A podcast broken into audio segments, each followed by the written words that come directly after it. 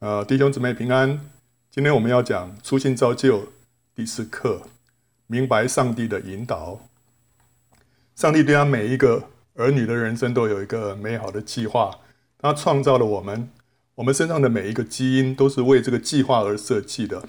我们如果按着他的计划而活，就会活出一个满足、喜乐、充满成就感的人生，更有永恒的赏赐。上帝就像我们。啊，人生的编剧跟导演，他给我的剧本是独一无二、量身打造的。我的角角色不一定是总统、将军、英雄、富豪、帅哥、美女，也许只是一个平凡的打工族或者是家庭主妇。但我只要演好这个角色，将上帝的剧本表达得淋漓尽致，我就可以赢得天国里面的奥斯卡金像奖。我们很希望扮演一个成功、幸福。众人羡慕的人物，但是再风光的角色也是暂时的，而且奥斯卡最佳演员奖往往也不是颁给这样的角色。一九九五年奥斯卡最佳男演员奖是颁给汤姆汉克斯，他扮演的角色是一名智障，就是阿甘啊。所以呢，我们对自己的人生，我们往往会有一个蓝图，看起来很美好，却不是上帝对我的计划。当我们走在自己的道路上，就会颠颠簸簸，不断的受挫。即使成功呢，内心深处也没有真正的满足，甚至于觉得虚空。当你认识上帝，愿意走在他为你安排的人生道路上之后呢，一切都会改观。你会发现上帝的旨意是最美好的，因为你是他所造的。没有人比上帝更认识你，连你自己其实也不认识自己啊。他知道你应该学习什么，从事什么职业，住在哪里，和谁结婚，这一切都会切合你的兴趣、性向、专长，也能够补足你的缺点跟软弱。他为你选择的道路比你自己选择的要好上千万倍啊！当你进入上帝给你的人生计划的时候，你会更加的认识上帝，更多的被他祝福、被他改变，有他的性情和形象。许多人会因你而认识上帝，归向上帝。你心里的喜乐、平安和满足，会远超过你拥有万贯家财和显赫的名声。上帝也会激动各样人事物，帮助你在这条路上前进。连你过去的错误、失败、伤害，这时候也都会转化成你的养分跟资产。因为你曾经失败，你更能够帮助那些失败的人。因为你曾经受伤害，你更能够体恤和安慰那些受到伤害的人。你会发现，你所遭遇到的每一件事，没有一件是偶然的。尤其当你开始行在他的旨意中之后，更是如此。你可以从生活的点点滴滴中看见上帝的手在引领着你。这就是圣经所说，上帝是万事都互相效力，叫爱他的人得益处。这也是。为什么圣经要我们常常喜乐，凡事谢恩？因为无论遇到顺利的事或不顺利的事，背后都有上帝的主宰和美意。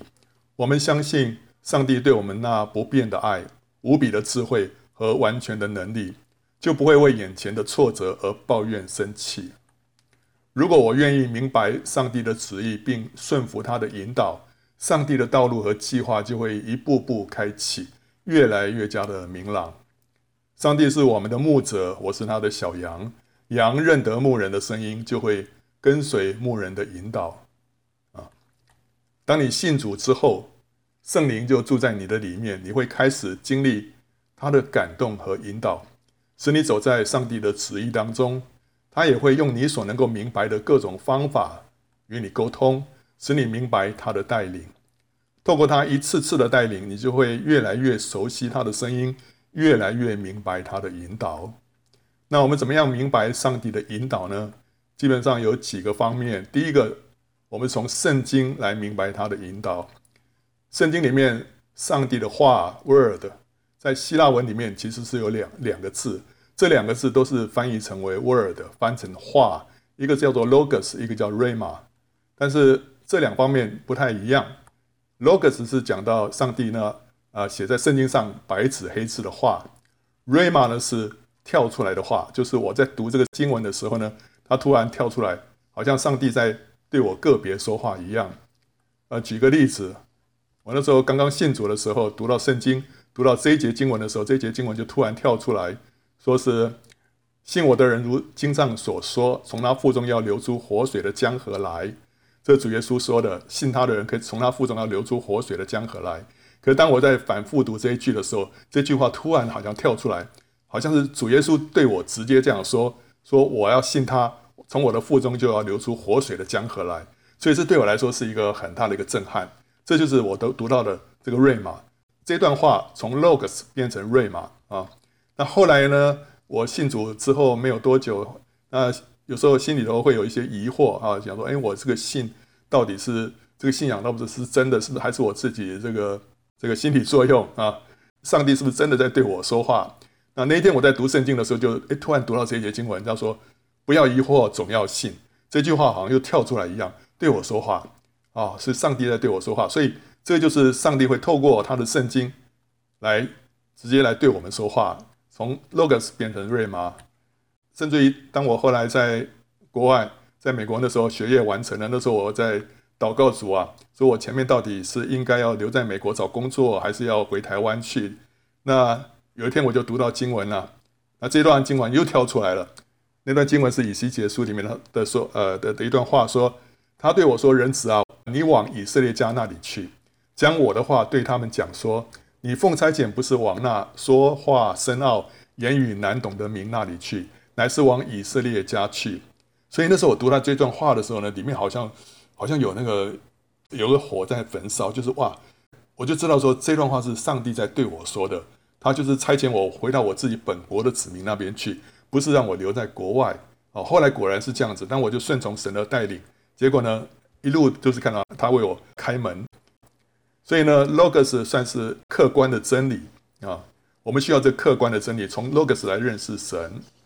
那 Rhema 呢，是我们主观的领受啊，所以 Logos 使我认识上帝和他的旨意以及法则啊，我需要多读 Logos，我才认识我们这位上帝是怎么样的一位上帝啊。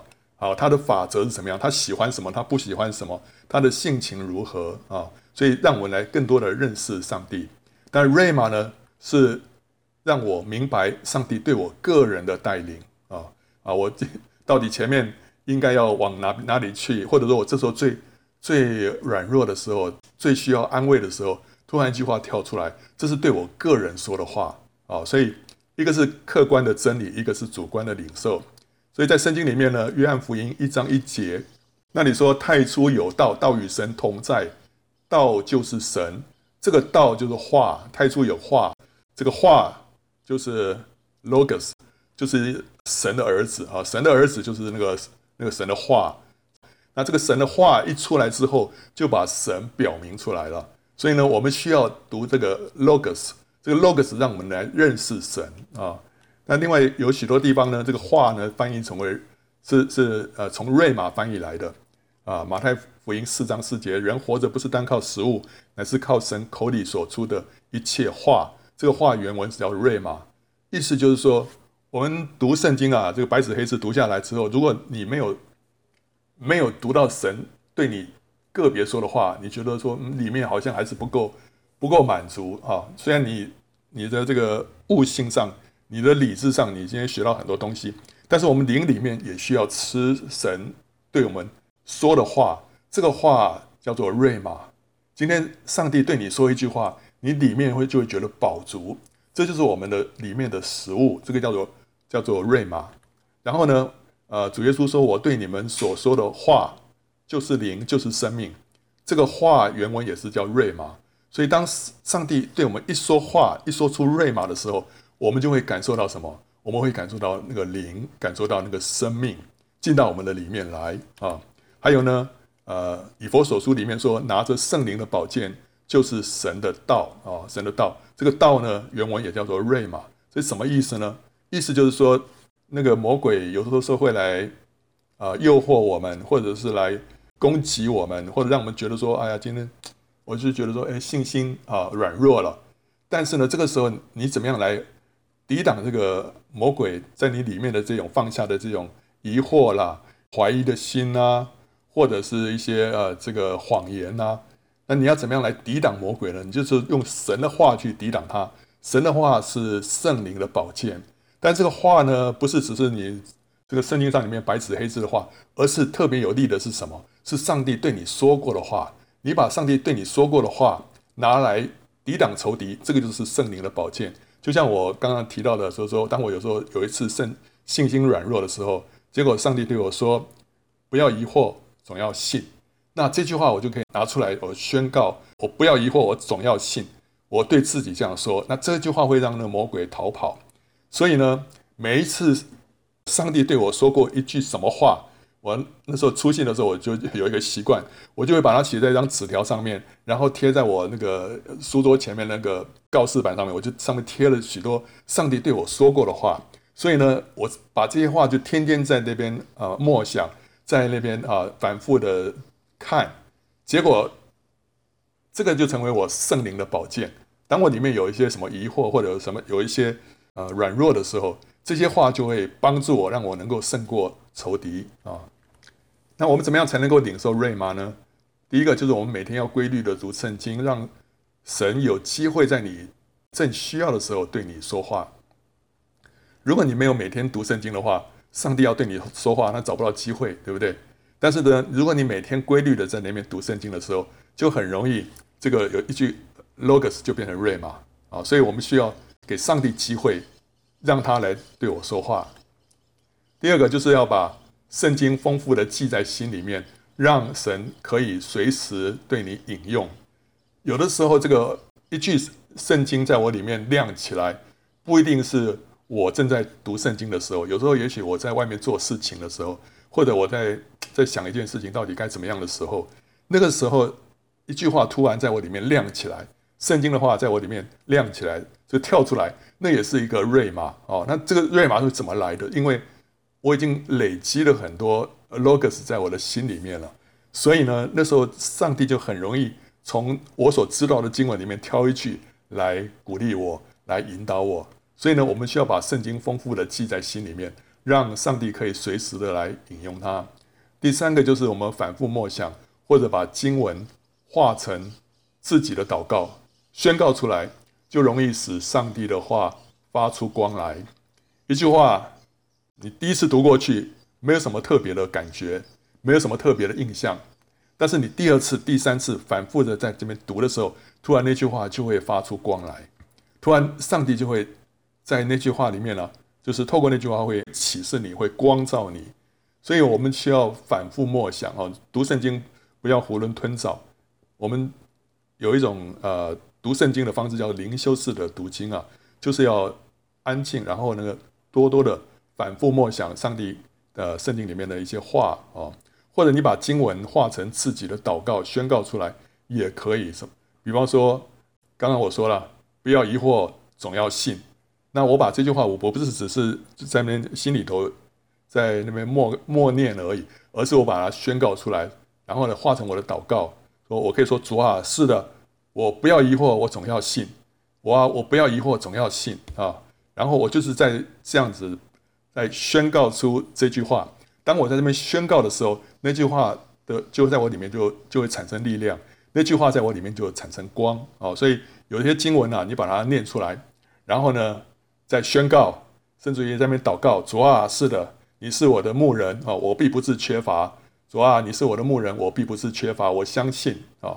你要成为我的牧人啊！你也供应我一切的需要。你可以把这句经文化成这样的祷告。那这句经文呢？哇，渐渐的，好像就是因为你在那边咀嚼咀嚼啊，就会就会产生出那个滋味，然后呢，就让你完全的吸收啊。好，所以这个叫做这个这种方式叫导读了啊。所以我们让借着这种导读的方式，就使神的话发出光来。这个 logos 像是米一样啊，它里面含有所有的。呃，米里面所有的营养都在这里面，但是呢，Rhema 就像饭，我们可以很容易的吃下去跟吸收。我们要直接吃把米吃下去不容易，但是把当它煮成饭的时候，你就很容易把它吃下去，就成为我们的粮食，对不对啊？所以呢，米变成饭的一个秘诀就是要经用火去去烧嘛，对不对？要把它煮成煮成熟饭，生米要煮成熟饭，需要火。那这个火的意思就是圣灵啊，圣灵在里面。开启在里面做工，让一句话从 logos 变成 rhema，这当中也需要一些时间，对不对？所以呢，你要把这个 logos 变成 rhema，就需要时间，就是慢慢的去咀嚼、去默想啊。所以呢，借着默想，借着宣告，我们都是让这个米啊变成饭啊。第二个就是我们怎么样明白上帝在我们身上的引导呢？就是圣灵在我们心里面的感动跟声音，我们借着圣灵的感动。借着圣灵在我们里面说话，我们能够明白上帝的引导。圣灵会在人的里面说话，这不是有声的，而是一个意念。你知道这个意念不是你自己的，因为你不太可能会有这样的想法，所以你知道说这个想法是是是绝对不是你自己想的。那但是怎么来的呢？这个是这个圣这个意念，如果是跟圣经的真理相合，也蛮有平安，带来亮光跟洁净的话，就是从神来的一个意念。就是圣灵在你里面感动你，圣灵在你的里面说话啊。那一个人越多的被圣灵充满，就越有可能这样直接听到上帝的声音。我们需要辨别灵里面的声音是出于圣灵，还是自己，或者是邪灵。所以呢，我们需要多多的明白圣经，圣灵的感动不会违反圣经的真理啊。因为你里面有个意念，你会想说，这个意念到底是我自己的想法？还是圣灵的意思，甚至于还是邪灵哦，所以我们要，我们就怎么样分辨呢？我们需要从圣经来来做判断啊，看看呢是不是符合圣经的真理啊？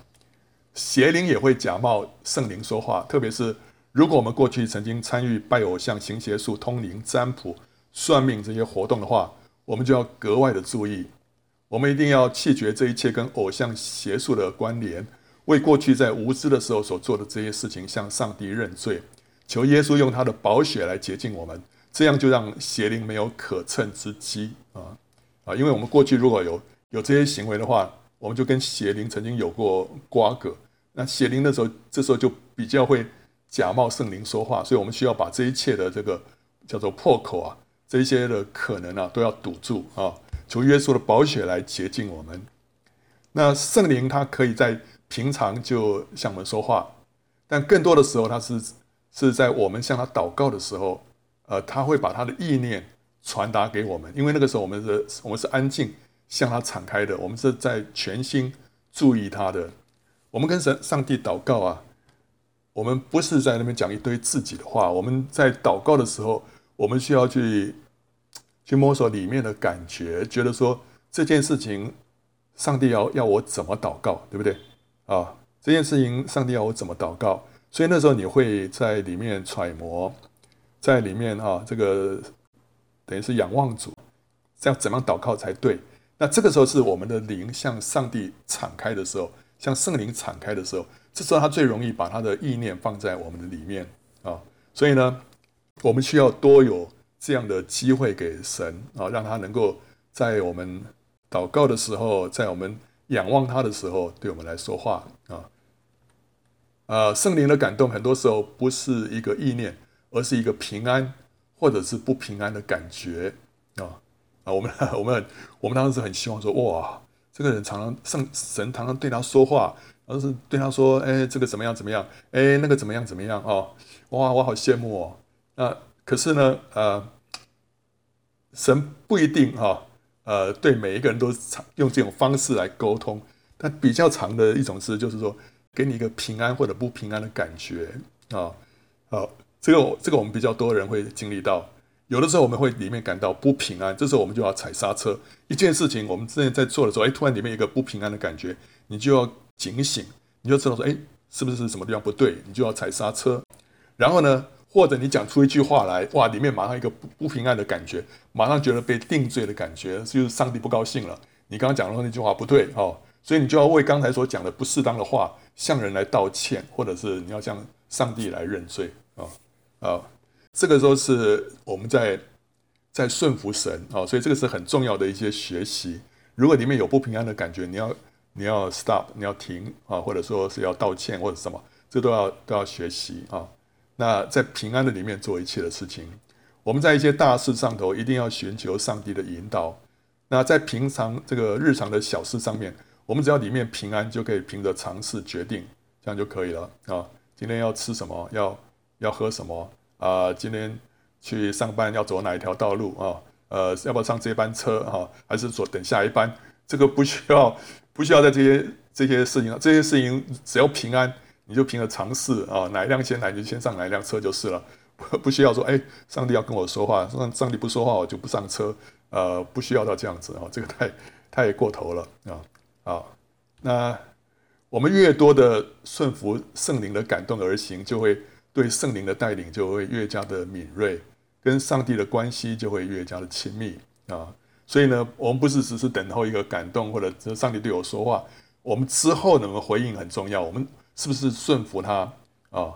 我们对他呃越多的顺服，我们以后对上这个圣灵的引导啊，就会更加的敏锐啊。第三个就是神会借着超自然的启示向我们说话，这包括异象、异梦跟预言，呃。上帝说啊，在末后的日子啊，我要将我的灵浇灌凡有血气的。你们的儿女要说预言，你们的少年人要见异象，老年人要做异梦。这是在《使徒行传》第二章十七节里面所说的。所以呢，说预言、见异象、做异梦，也是上帝使人明白他心意的方法。什么叫说预言、见异象跟做异梦啊？说预言就是上帝在教会当中啊。会赐给某一些人有说预言的能力，他们会从上帝领受一段信息，那就传递给应该知道的人。这个预言不一定是讲说啊未来会发生什么事情，这圣经里面所谓的这个说预言，不是只是讲到说哦未来哈这个未卜先知我跟你讲说将来会如何如何，而是就是一段神的神的话，神的心意对你说出来啊。比方说他说上帝要我对你说。你是一个蒙爱的孩子，你只要坚心的依靠神，神会帮助你胜过一切的危难，胜过一切的挑战。像这个一段安慰的话，这也叫做预言。但是呢，是上帝特别在对某一个人说的话。那因为他自己现在他听不见嘛，他不晓得。但是上帝有时候会感动一个人呐、就是他有这种说预言的能力。然后说：“哎，这个上帝啊，我对对他说这一段话。”那他就把这段话讲出来了。话讲出来之后，那个人就得到帮助了啊。但是领受的人他自己也是需要慎思明辨啊，判断这是不是上帝给他的话啊。因为有的人他有的人说预言，但是他不一定说得很准确啊。是不是上帝真的要他讲的？他有时候会搞错，所以领受人自己也需要负责啊。你自己要去深思明辨，你看看这句话在你里面是不是会产生共鸣，是不是会会产生一个安慰啊？你里面是不是阿门啊？呃，自己需要慎思明辨。那什么叫见异象？异象英文叫 vision，这就是当事人在清醒的一个状态下呢，在灵里面看到的一幕景象。这个景象跟情节呢，具有一些象征性的意义啊。就是我在坐在那边啊啊，然后突然哎，里面好前面好像有一也有有一幕这个电影啊，就在我的前面这样子播放出来啊。虽然这个哇，可能你前面只是一道墙壁而已，什么都没有，但是你就看到一些东西，就这样。就这样出现，这个是上帝演给你看的啊！像我那时候有一个室友啊，他那时候在早上就在灵修的时候，然后突然就看到前面那个墙啊，突然就凸起来了。煮起来之后呢，就形成一个一个茶壶，然后茶壶前面呢就跑出好几个茶杯，然后那个茶壶呢里面就开始在有那个茶水嘛，就倒在每一个茶杯里面哈，在这边倒水。倒完水之后，就听到一个声音说：“你喂养我的小羊。”那那时候他想说，哎，这什么意思啊？什么意思？然后后来他就问他的牧师，那个牧师就说，应该是上帝在呼召你哈，要来服侍他，你要成为一个茶壶，然后呢，在每一个杯子里面，那小小的杯子就是你的小羊哈，哎，给他喂养他们。所以他是在在一个呃，不是睡觉的时候状态啊，就是坐在那边在那边亲近主的时候，突然就看到，哎，前面的墙壁里面，墙壁产生一些变化，他就看到一个意象，这个叫意象啊。那这里这个情节啊，跟景象有一些象征性的意义。那做异梦呢，呃，类似，只不过是当事人是在睡觉的时候，上帝给他做了一个情节很鲜明、具有特殊含义的梦。所以有时候我们做梦啊，哎，突然醒过来，哎呀，那个印那个细节啊，做梦的细节记得很清楚啊。然后呢，而且你会感觉到说，这背后最主要是说，这背后有一些象征性的意义啊，这个意义是很。是很特别的，那通常通常你自己会了解，因为上帝让你做那个梦，他就是要你知道一些事情嘛，对不对？那你做完梦之后，你不会说，你总是里面会有一些感觉的。当然了，有时候你不了解，你会找找一些比较成熟的人帮你来解梦啊。圣经里面有这种 case 啊，对不对哈？哎，做了梦不知道什么意思，请人家解梦啊，这也有。但是基本上，我们做梦的人本身啊，自己应该会知道啊，因为这个是上帝要传递给你的，所以你会知道那个意思的。那预言、意象跟异梦的解读都需要符合圣经真理。你不要这个做了一个梦，然后哦。这个上帝要我去做这件什么事情，那那件事情是跟圣经原则是相反的，这这不可能哦。所以这个解读啊，需要符合圣经的真理。有的时候异象或者异梦需要灵性成熟人帮忙解读。如果解释的对的话，听的人灵里面会有共鸣，印证这是上帝对他说的话啊。所以一个人如果解梦啊，哇，解得天花乱坠啊，非常非常神奇啊。可是听的人呢，里面没有感觉，没有感动啊，那就表示说这解错了。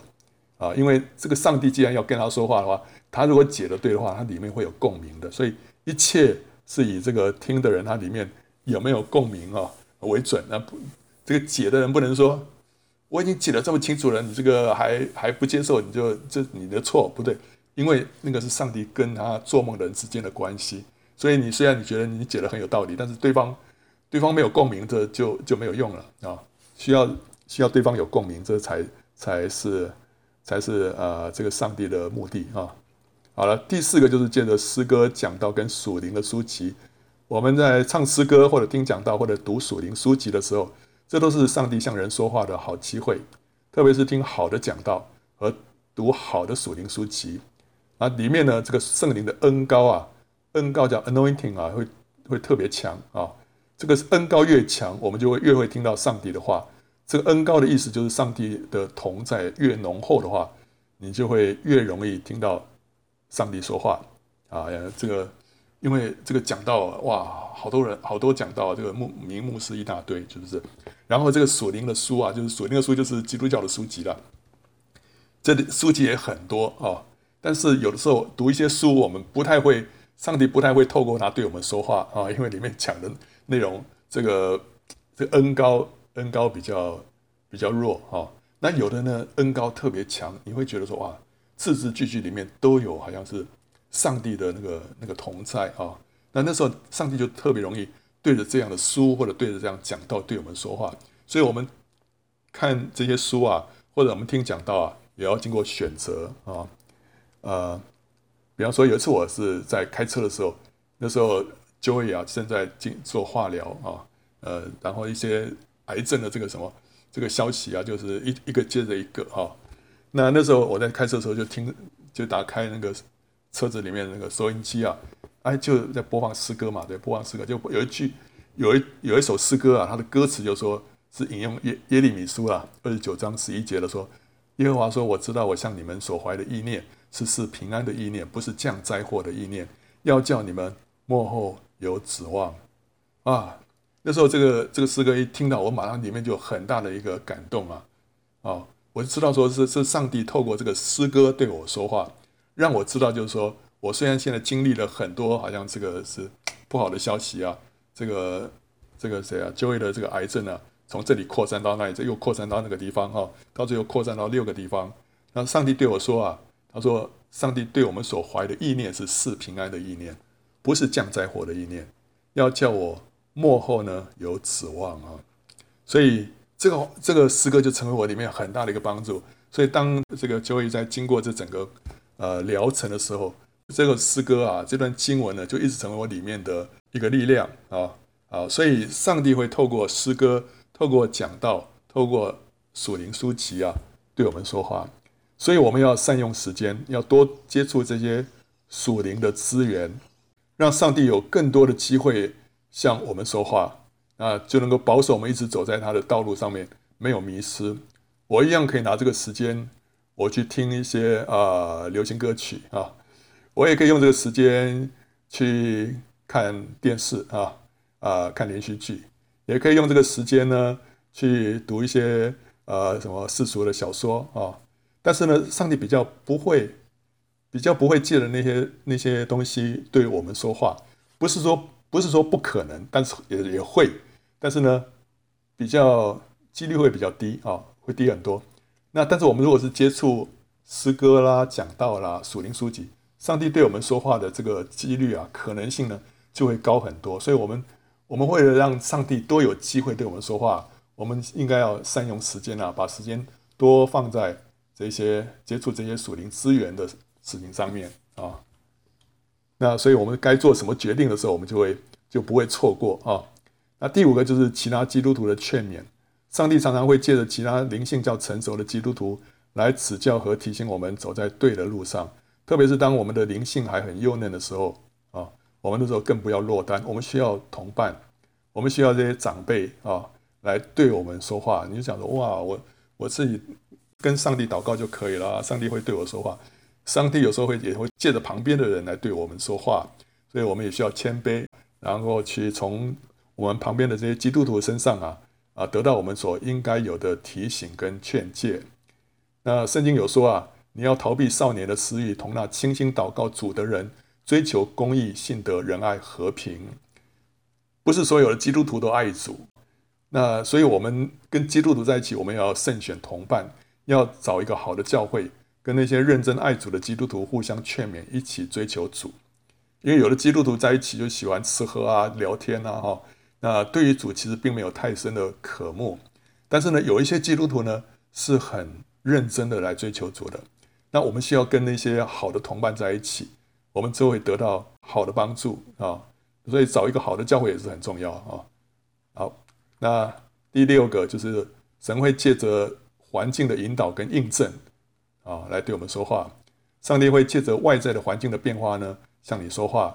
他如果把一道机会的门关了。就表示说，那不是他要你去的地方啊，对不对？你去，你几现在几个工作机会，然后这个要去面谈，结果有几个都被拒绝了，那你就知道了，那几个就表示上帝不要你去了。所以你可以祷告啊，说上帝啊，如果不是，如果不是你的旨意的话，你就让那个那个门关了啊。所以上帝会借着这个方式对我们说话，或者他在在你让你在一个地方啊越待越不顺利，这可能表示他要你离开这个地方了。这个这个公司这工作你本来做得很得心应手的，后来做到一个地步呢，突然觉得好像坐立不安，然后突然觉得说，奇怪了，每一件事情都不是太顺啊，有可能哈，有可能是上帝认为说你在这个公司的时间够了，你应该要换一个地方了啊，所以他会借着外在的这个环境的一些变化，哇，今天换了一个主管了，那主管啊特别特别坏，是不是我该换地方了？这有时候都是。这都是一些可能的征兆，上帝在对你说话。不过反过来讲，一道机会的门打开啊，并不表示说上帝就要你进去，还要看里面的感动啊。对啊，有人说哇，那边有个什么什么好机会啊，你要不要起来啊什么的啊？这这个是不是要你神要你去？你还要你还要仰望主，要祷告啊？不是只要有有机会你就去，这你不能光看这个外面啊。那有些时候我们是心里有一些感动啊。但还不确定是上帝的意思，上帝就借着外在环境的变化来印证他的带领啊。呃，圣经里面有很多这样有一些这样的例子啦，比方圣经里面有一个人叫做基甸啊，上帝要他去带领以色列人去攻打仇敌啊，攻打敌人，结果他现在很胆小啊，他就觉得说，上帝虽然对他说话，他还是不确定，所以就请上帝给他一些印证，所以上帝后来就借着外在的环境啊，产生一些什么变化来印证他的引导。所以，上帝会借着这个外在环境来印证他的带领。那外在环境的引导，其实算是一个次要的凭据。我们如果加强祷告和跟上帝相交的操练，我们就能够更多的从里面直接得到上帝的话跟圣灵的感动。啊，这个是让我们灵性会更加的成熟。呃，上帝不要我们老是靠着外面的这个。环境啊，来明白他的旨意，因为这个还算是比较低的层次。我们需要在里面呢、更多的跟上帝产生一个默契啊。那这个这个才是让我们灵性真正的长进啊。那有的时候，上帝会让我们遭遇到一些不顺利的事情，或者遭受到意外的损失，这个是出于他的管教或警告，让我们知道啊，自己做了一件不合他心意的事情，需要转回正路啊。所以，上帝借了一些事情，哇，让我不顺。呃，提醒我，就是有一些事情你做的不对了，你这时候反省要检讨。这个事情常常发生在什么时候啊？就是说，比方说我应该要奉献啊，比方我我这个每每个月有收入，应该要奉献一些为了神的教会。那有时候你就忽略了，那结果后来你就哎，突然呢有一次就去这个车子就故障了，要去修车，就修的那个车的那个费用呢，刚好就是你应该要奉献的钱啊。所以上帝有时候借了这些意外的损失啊，提醒我说：“哎，你有时候一些地方啊需要补正。”这时候我们需要了解，我们这时候需要需要怎么样？需要敏锐啊，不要这边呆呆的，怎么啊？就总是倒霉吗？不是这样子。我们要知道说，上帝借了这些事情在对我们说话。所以遇到这些事情，我们就要先反省，要检讨，看看是不是上帝在对我们说话，免得呢我们是在突然受苦啊。突然受苦，每一个每一件事情，我们要从里面得到帮助啊，对？我们没有一件事情是偶然的，所以碰到这种不顺利的事情，我们要要要检讨，看看是不是上帝在说话啊。那最后一个就是，上帝会透过任何的人事物向我们说话，因为上帝统管万有啊，他可以使用任何的人事物向他的儿女说话。在旧约时代啊。上帝甚至于会使一批驴子来说话，来警告他主人的妄行啊，所以连驴子都会开口啊。好，那上帝也可以借着一个非基督徒的口来说出他的话来啊。你不要想说，上帝只只会透过这个基督徒说话。今天，比方说我家人呐，我家人对我说一句什么话，我想说，心里想说，哈，他们还没信主，但他们讲的话，这不会是从神来的，不一定，不一定。上帝有时候会透过一个非基督徒啊，呃。对你说出一些话，是是上帝在在警戒你的啊，所以有这样的可能。有一个台湾有一个长老叫吴勇长老，那时候他神呼召他出来，呃，全时间服侍神，结果他一直在那边拖延啊。后来呢，他在他那时候在在在铁路局上班吧，就有有一次这个有一个人来来他的办公室啊，要，然后他就去接待他，接待他，后来要送他出去的时候，那个人是不是基督徒啊？结果他出去正要送他走的时候，那个人突然大喊了一句：“他说啊，提摩太后书二章十五节。”然后那个那个吴勇长老一听，他说：“哈，怎么？你说什么？”他说：“嗯，奇怪，我刚刚讲什么？”他说：“他就觉得很很尴尬，很不好意思。”但是那个那吴勇长老就赶快回去，因为他听到说提摩太后书二章十五节嘛，他就去翻圣经啊，一看原来是。你当竭力在神面前得蒙喜悦，做无愧的工人，按着正义分解真理的道。哇！所以上帝借着这样的一个不信主的人，突然讲出一句话来，然后呢，让吴勇长老知道，就是说神再一次就是呼召他要出来做一个神的工人啊，为神为神做工啊。所以神也会借着一个那个完全不相干的人讲出一句话来哈，来提醒他的儿女。那上帝也可以透过报纸啦、电视啊、广告啊、社交媒体啊说话啊、那个有的时候我们就是突然，嗯，哎，在走在马路上面，你看到一个看板、一个广告，哎，突然神借了那个向你说话啊、我记得那时候我们，我，跟就一正在考虑说是不是要要移民啊到加拿大啊。那时候觉得神好像有这样的带领，但是又。不是太确定，因为这是一个很大的冒险。那时候我已经四十多岁了，四十多岁了要移民，这个好像感觉太晚了。那结果呢？有一次那时候刚好是在在坐飞机吧，哈，不要去去哪里忘掉了。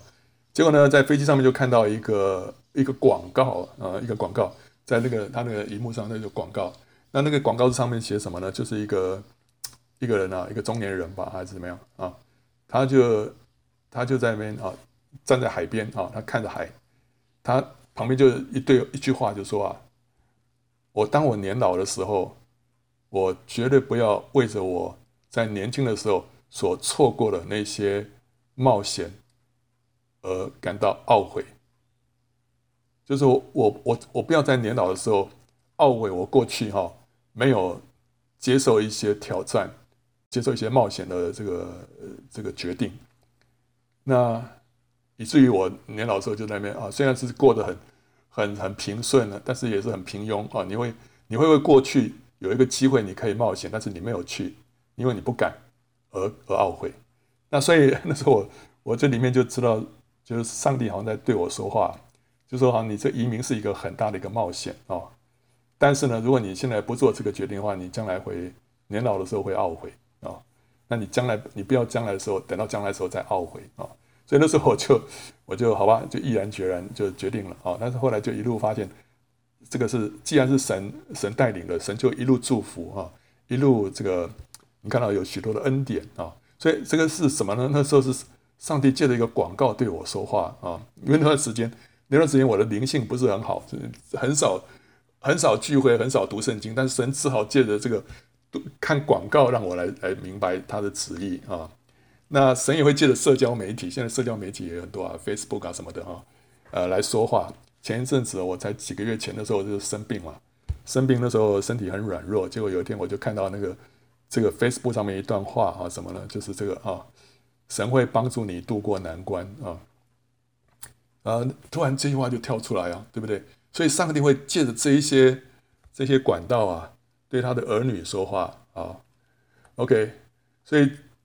怎么样明白上帝的引导？第一个，透过圣经；第二个，圣灵在心里面的感动跟声音；第三个，超自然的启示；第四个，借着诗歌讲道跟属灵的书籍；第五个，借着其他基督徒的劝勉；第六个，环境的引导跟印证；第七个是任何的人事物啊。